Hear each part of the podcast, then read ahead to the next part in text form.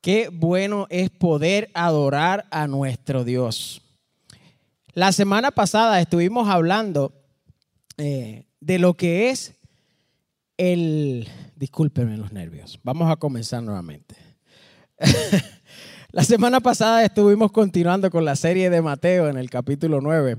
Y este pasado domingo vimos cómo los amigos del paralítico estuvieron con él estuvieron con él y cómo la fe del paralítico fue la que hizo el milagro en ellos.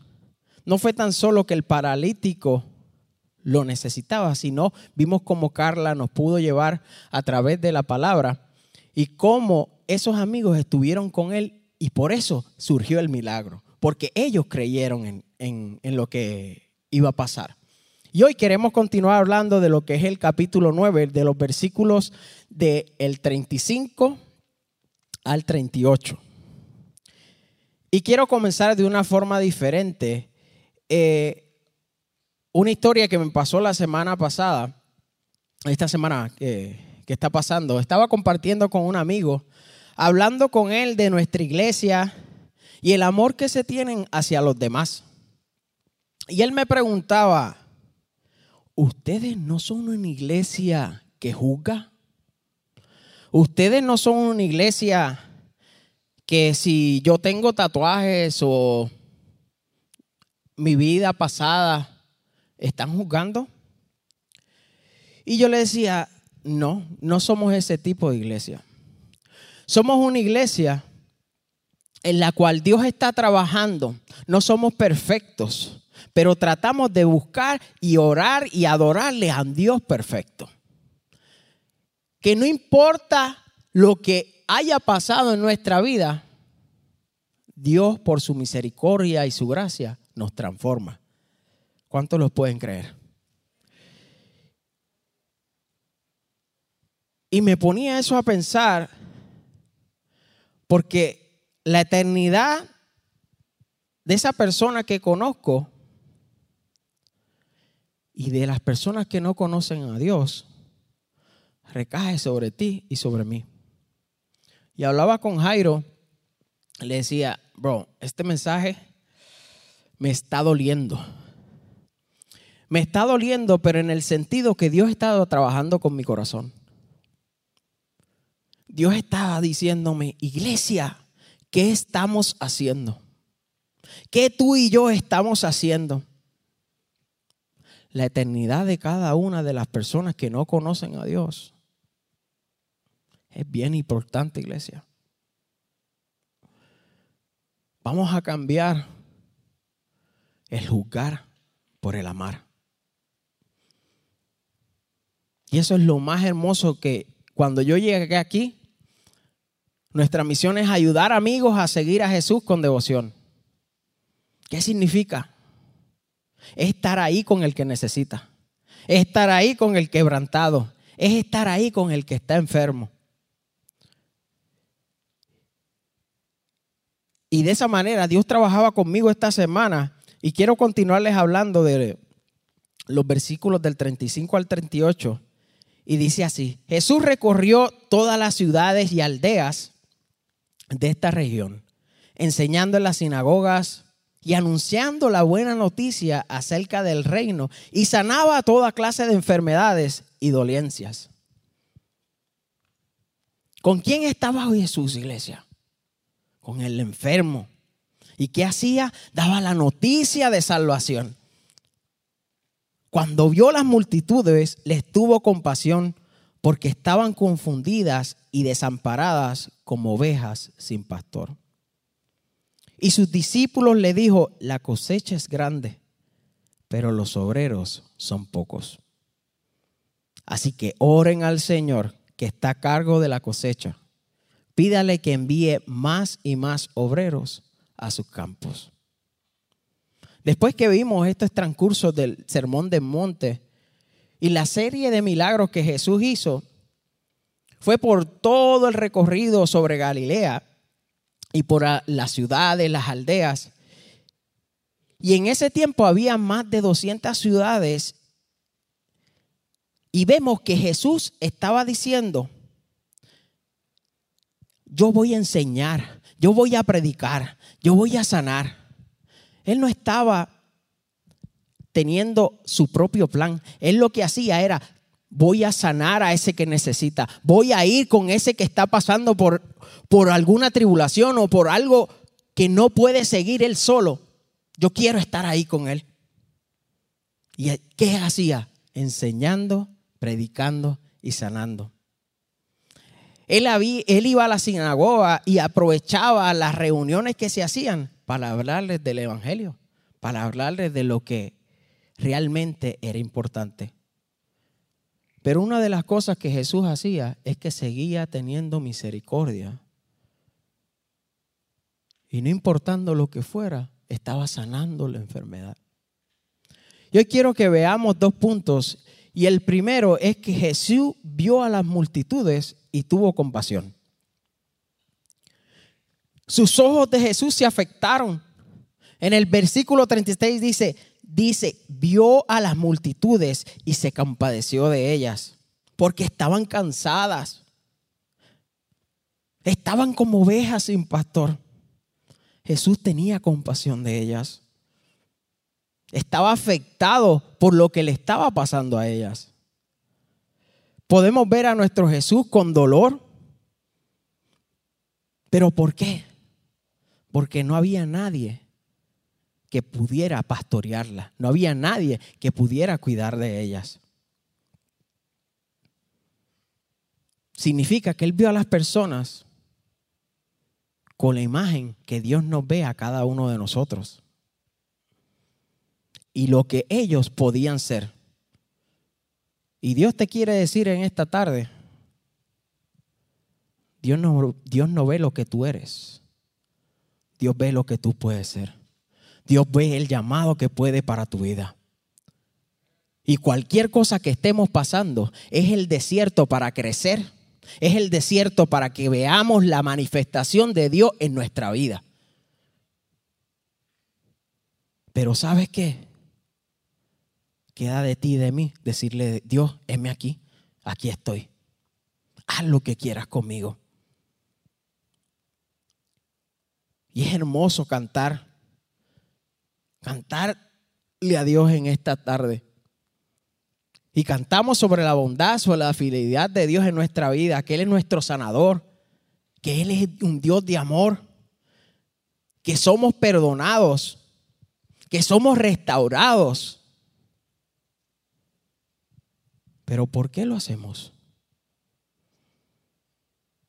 Le dije que iba a ser un poco fuerte. Pero ¿por qué lo hacemos? ¿Para sentirnos bien? Y si acaba el domingo, adiós, te veo el próximo domingo. Ya no sé. ¿Cómo tú puedes conocer a alguien si no hablas con él?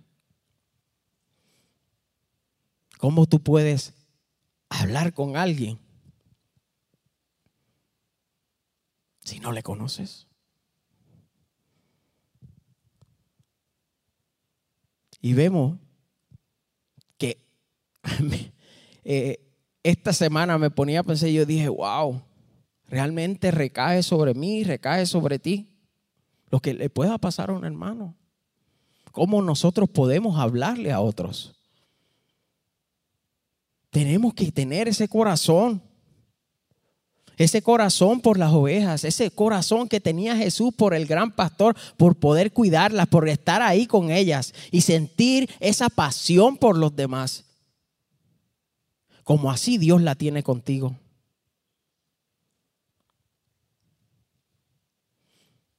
El segundo punto nos dice, seamos los obreros de Jesús. Como vimos en el capítulo 38, en el versículo 38 y 37, la mies es mucha y pocos son los obreros. Jesús nos enseña que es el Señor de la mies pero estamos para pedir, estamos preparados para nosotros pedirle a Dios que envíe más obreros. Usted está preparado para decirle a Dios, Dios, quiero que envíe más obreros para que puedan servir. Pero te pregunto, ¿estás preparado para tú ser la respuesta de Dios? Esos obreros, ¿están preparados ustedes para ser los obreros? Tú y yo somos el plan de Dios perfecto para alcanzar este mundo que se está perdiendo para alcanzar a esas personas que necesitan y que puedan ver el amor de Dios a través de tu vida. Y muchos nos preguntaremos, pero ¿cómo lo hago si no sé? Con tu testimonio, lo que Dios ha cambiado en tu vida, cómo ha cambiado tu lamento en baile, cómo Él ha visto que en la enfermedad, en la situación, en los problemas, ¿quién es el que te ha levantado? ¿Quién es el que te ha puesto la mano para decirte, aquí estoy, yo soy tu Padre, te levanto en esta hora? En Juan 15, 15, ya, ya no los llamo esclavos, porque el amo no confía en sus asuntos a los esclavos. Ustedes ahora son mis amigos, porque les he contado todo lo que el Padre me dijo el crecimiento y el comprender la palabra de Dios es una responsabilidad de iglesia. El nosotros saber y conocer a nuestro Dios, a nuestro Señor Jesucristo, es una responsabilidad. Si Jesucristo murió por ti y por mí, entonces no hay sacrificio en la cual tú y yo podamos hacer por Él. Porque ya Él lo hizo en esa cruz. Y nos perdonó de nuestros pecados. ¿Para qué? Para que podamos vivir. Para que su misericordia se pueda renovar cada mañana. Pero es de la única manera en la cual nosotros podemos seguir como cristianos. Es entender cómo Jesús amaba al enfermo, cómo Jesús amaba al que estaba pasando por tribulación. Él no estaba con el que estaba sano, él no estaba con el que estaba bien, él estaba con el que necesitaba. Y a ti y a mí se nos ha confiado el Evangelio, el Evangelio de salvación. Y a través de Jesucristo es que nosotros podemos existir, iglesia. ¿Para qué? Para poder anunciar las buenas nuevas al que no nos conoce. Y yo te pregunto en esta tarde, ¿qué es lo que el Señor te ha puesto a ti y a mí? ¿Estamos siendo fieles con lo que Dios te ha puesto?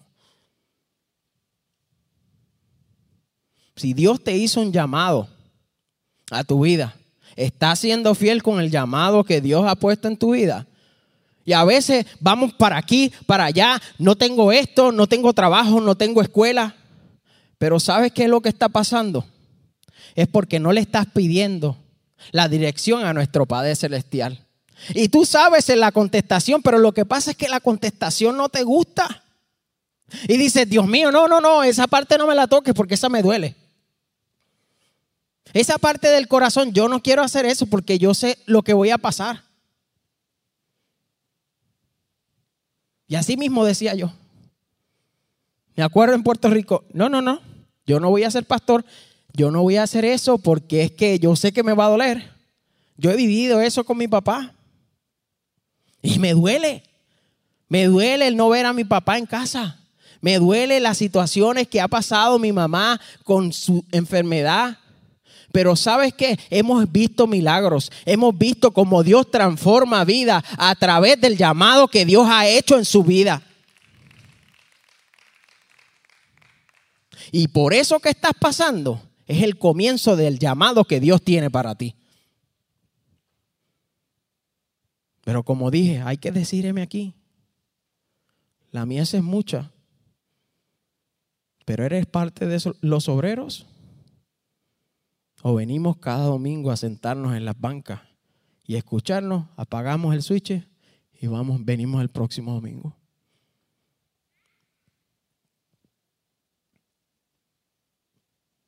Tú y yo estamos viendo la cosecha.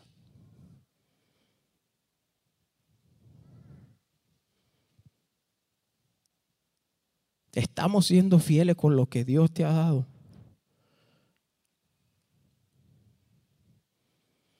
Estamos siendo fieles como padres, hijos. Estamos siendo fieles con nuestra familia. Estamos siendo fieles como esposos, como la cabeza del hogar, de llevar a nuestra familia a que puedan conocer al Rey de Reyes y Señor de Señores. ¿O qué estamos haciendo? Nos importan más nuestros planes que los planes que Dios tiene para nosotros. Y como dije, es un mensaje que me duele. Pero es un mensaje que Dios trabajaba conmigo y me decía, ¿qué está haciendo mi iglesia? Es momento que se levante. Es momento de hablar las buenas nuevas de nuestro rey. Que Él transformó y cambió tu vida.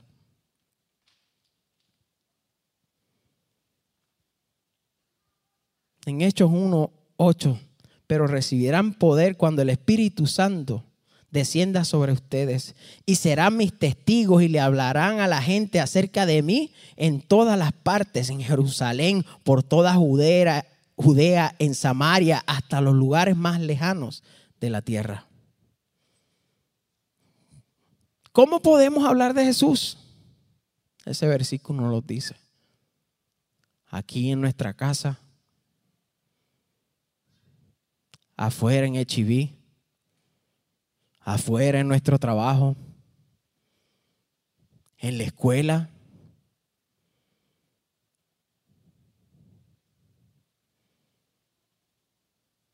Pero hay tres cosas importantes que quiero que ustedes vean. ¿Cómo podemos nosotros ser las vasijas y las manos y pies de Jesús para poder traer la cosecha?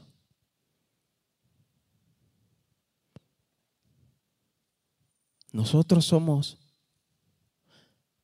cristianos que cada día Dios trabaja y trabaja con nuestras imperfecciones y trabaja con cada una de nuestras cosas, con nuestro corazón y que no todos nosotros pasamos situaciones igualmente.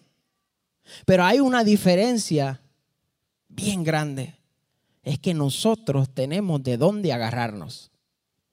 Es que nosotros tenemos de decir, heme aquí, Señor, ayúdame, porque sin ti no puedo seguir. Es por tu gracia y por tu misericordia que yo puedo caminar hoy.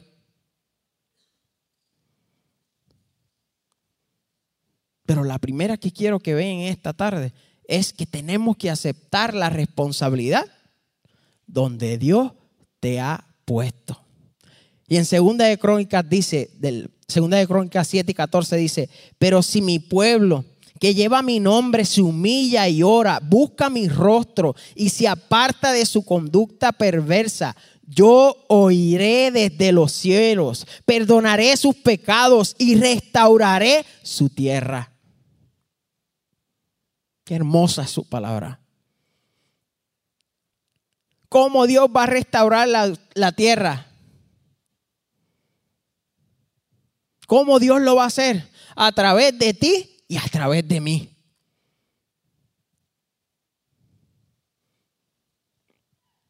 Tenemos que entender el poder de Dios sobre nuestra vida.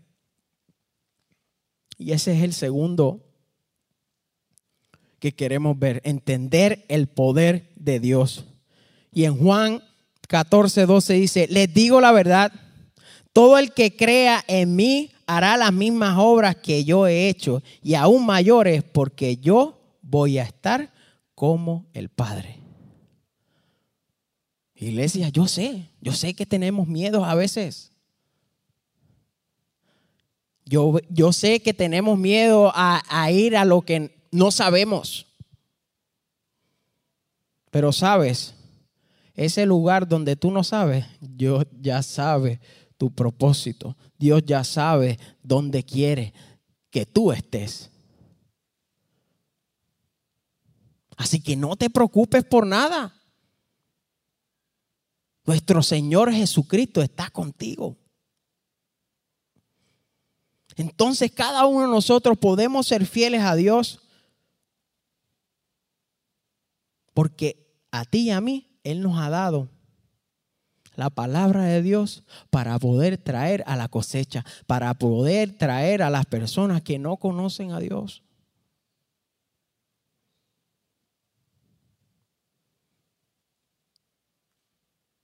Y quiero hablar del tercer punto, es que tenemos que empezar y ver a la cruz.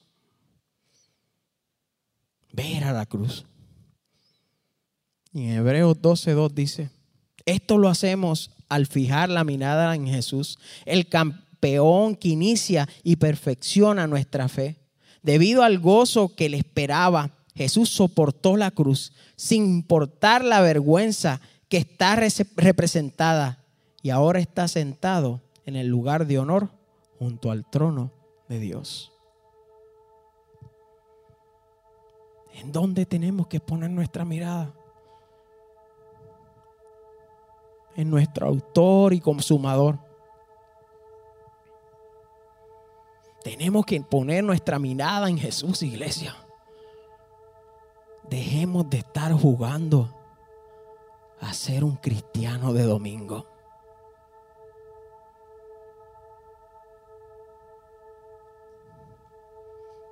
Cristo, a nuestro Señor Jesucristo le costó, le costó la muerte, le costó la cruz, para que tú y yo podamos ser amigos.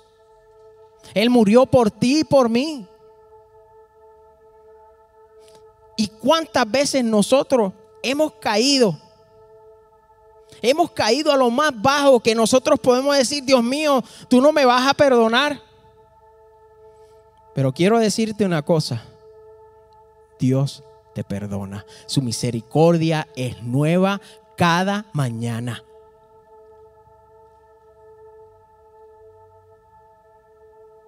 Y a veces decimos, Dios perdóname, pero los primeros que tenemos que perdonarnos por lo que hicimos somos nosotros mismos. Porque cuando le pedimos perdón a Dios y sentimos todavía la culpa, es decir, perdóname Dios, Quítame este sentimiento que tengo de culpa. Hazme nuevo.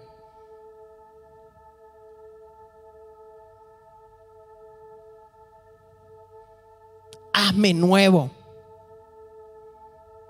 Para que tú y yo podamos ser fieles, iglesia, y poder traer la cosecha, tenemos que poder enseñar, poder disipular a otros. Poder tener ese Timoteo, esa persona ahí que tú le puedas decir, hey, vamos aquí juntos. Pero lo primero, lo primero es la amistad. Lo primero es el estar ahí cuando necesita. No vamos a llegar y le vamos a entregar, mira, es que tú estás haciendo esto mal. El enemigo te va a llevar. No es momento para eso, iglesia. Si Dios te perdonó de tus pecados, ¿por qué estamos juzgando a los que están en el mundo? ¿Por qué estamos juzgando a los demás? Si Dios perdonó tus pecados y cada día su misericordia se hace nueva. Pero tenemos que entender y acordarnos que es por su gracia. Es por su gracia que Él nos perdona. Es por su amor que tiene sobre las ovejas que necesitan ese pastor. Pero así hay un montón de personas que necesitan. Seamos la cosecha que Dios envió.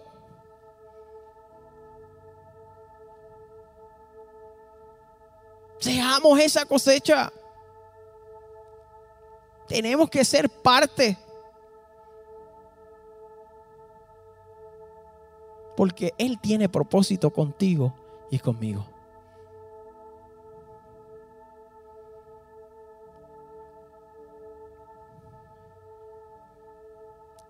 Él sanaba enfermos. Él ayudaba al necesitado.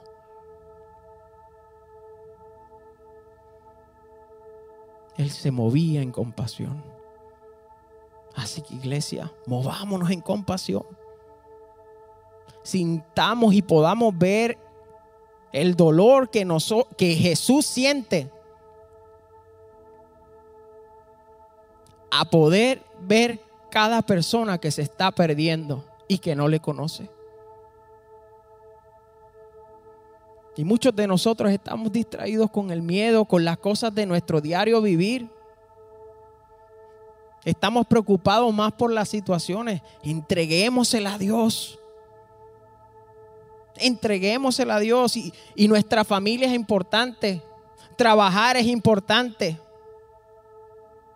Pero más importante es lo que Dios quiere hacer en tu vida.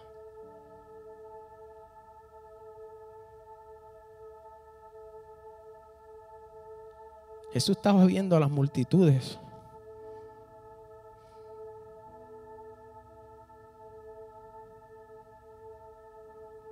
Y tenía compasión. Tenía ese amor. Y mucha gente está lista para conocer y, y vivir en Cristo. Si solo tú o yo pudiéramos enseñarles a cómo hacerlo.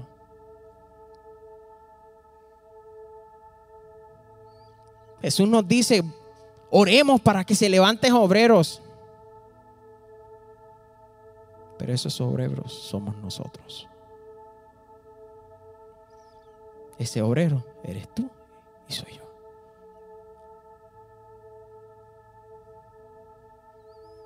Prepárese en iglesia para que Dios pueda mostrarte esa persona.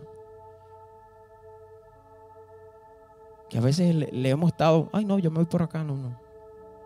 Pero Dios ha puesto en tu corazón, si Dios ha puesto en tu corazón una persona, háblale de lo que Dios ha hecho en tu vida. Háblale del cambio y la transformación que Dios ha hecho en ti.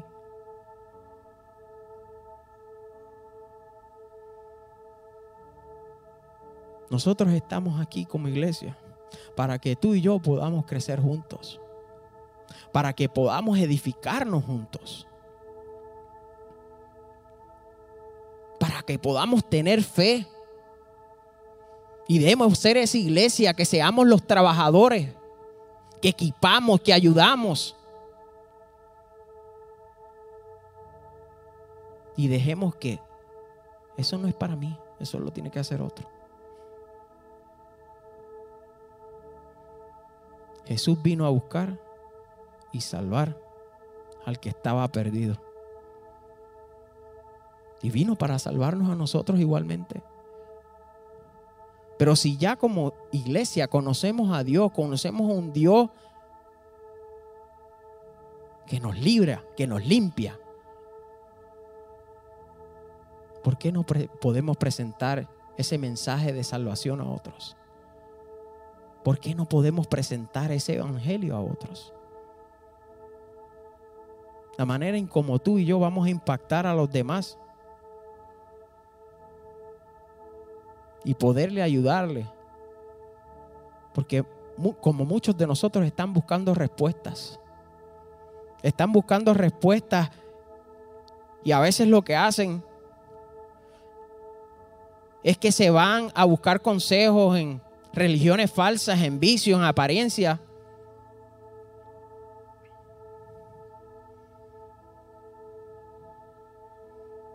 Pero Dios vino para limpiarte a ti y a mí. Y Dios vino para limpiar al perdido. Dios vino para el que está allá afuera que necesita. Pero Dios te envía a ti. Dios te envía, me envía a mí. Dejemos nuestra comodidad, nuestra comodidad. Vamos a buscar personas que están sin rumbo, que no saben para dónde ir.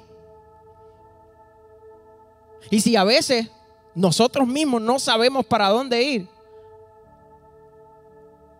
la única clave y la respuesta a nuestras contestaciones se llama el Señor Jesucristo.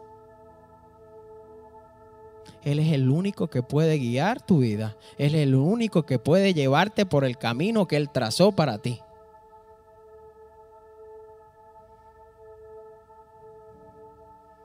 Yo le voy a pedir que usted se ponga de pie.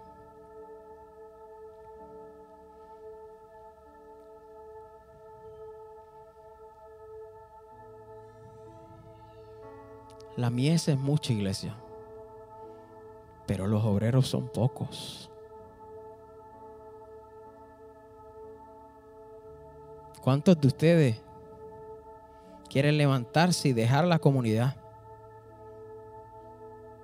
De la comodidad, disculpen. Tener compasión por el que necesita. Poder ser vasijas. Vasijas para que Dios los llene y los use.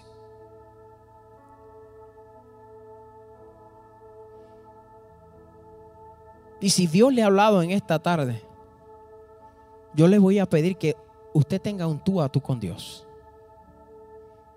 Puede quedarse sentado, puede quedarse parado, puede pasar al altar. Pero Dios quiere hacer un tú a tú contigo. Y si tú has sentido y dices, Dios mío, ¿y qué yo estoy haciendo? Ovejas se están perdiendo. La eternidad de alguna persona está recayendo sobre mí y yo sigo jugando. Yo continúo mi rumbo.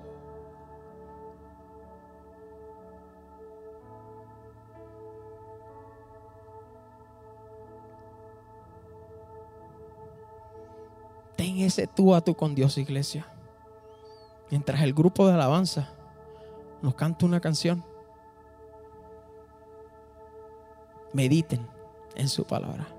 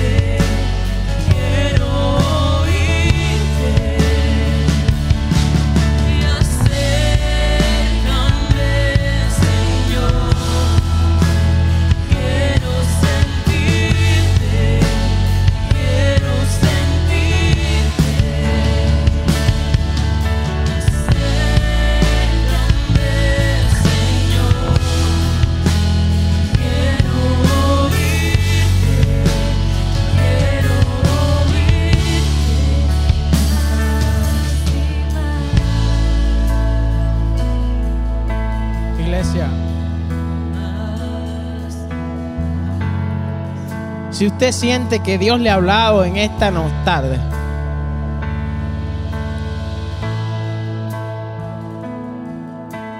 y dice, Dios, yo quiero dejar mi pasado. Quiero acercarme más a ti, quiero acercarme más a tu presencia, quiero acercarme y seguir tus pasos.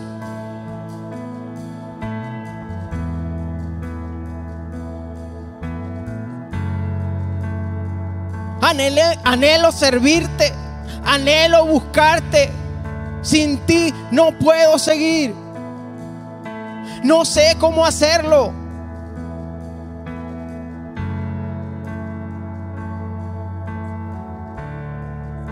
Y usted quiere entregar su corazón a Dios y decirle, aquí Dios estoy, tal y como soy. Con mis situaciones, con mis problemas. Pero quiero decir, heme aquí Dios, envíame a mí.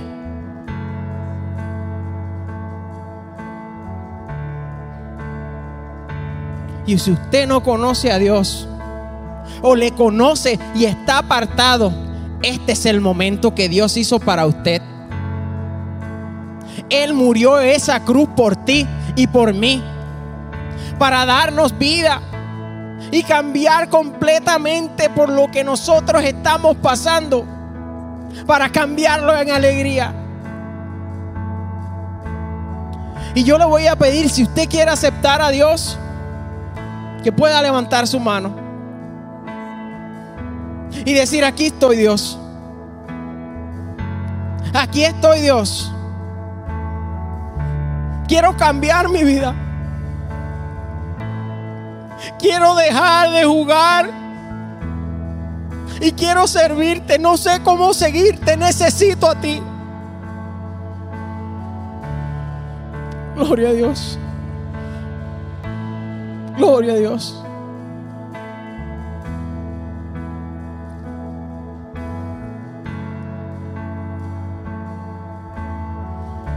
Y si nos ves en línea, y quieres tomar esa decisión, escribe, yo le acepto. Yo le acepto, quiero seguirte Dios. Qué bonito es poder adorar a Dios.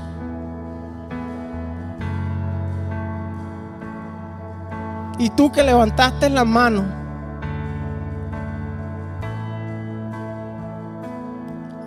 te dice el Señor, aunque estés trabajado y cargado, yo te haré descansar.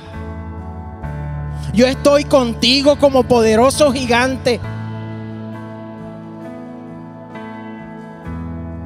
Yo soy tu escudo, yo soy tu protector.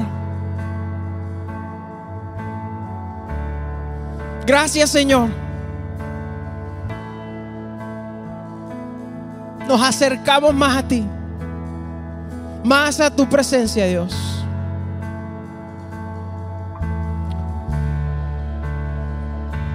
No nos cansamos de darte gracias por lo que tú haces.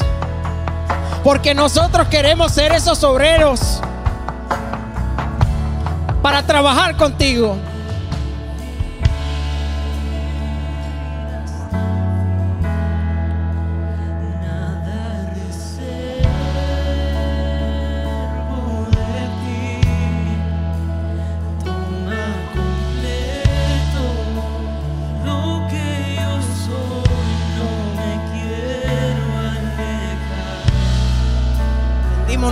a ti, Dios. No queremos alejarnos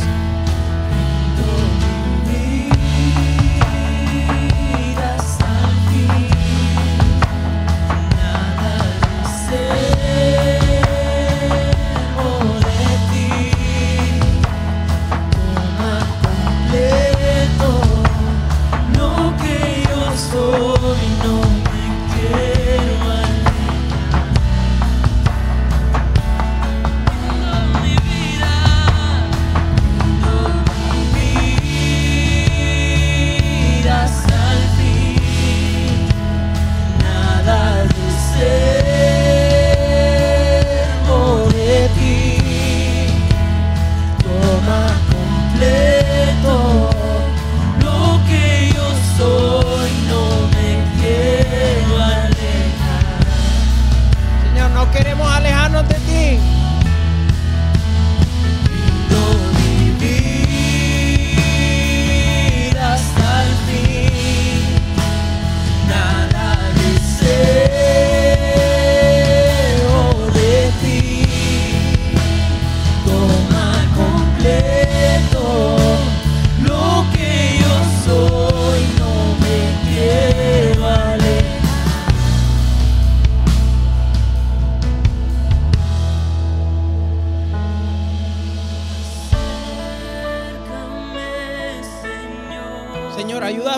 acercarnos más a ti.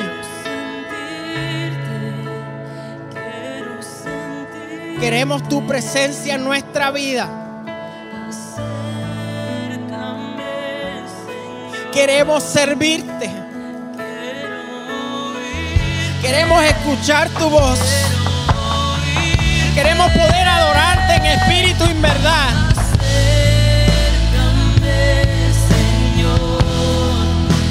Señor, quita toda distracción. Quita toda cosa que no sea tuya. Y que podamos mirarte a ti. Gracias, Señor.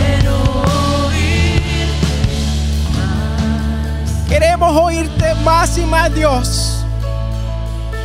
Queremos escuchar tu voz.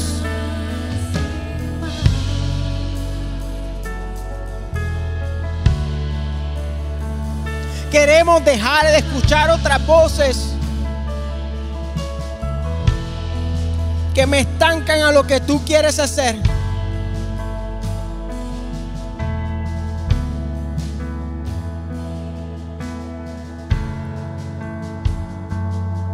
Iglesia, es hermoso poder adorarle.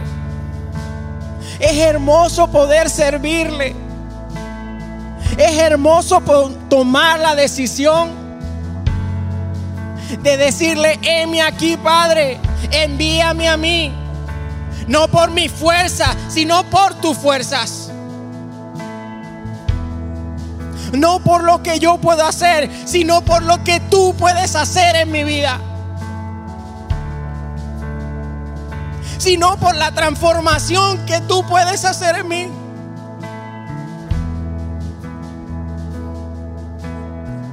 No te preocupes por nada. Dios se encarga de tu vida. Dios se encarga de ti y de mí. Solo Él es un caballero y Él quiere que tú le permitas que Él haga lo que quiera contigo.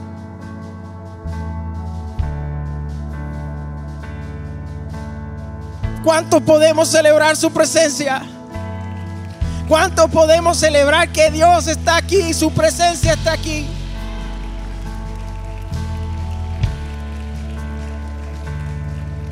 Es hermoso poder ver su presencia que está en la casa de nuestro Padre.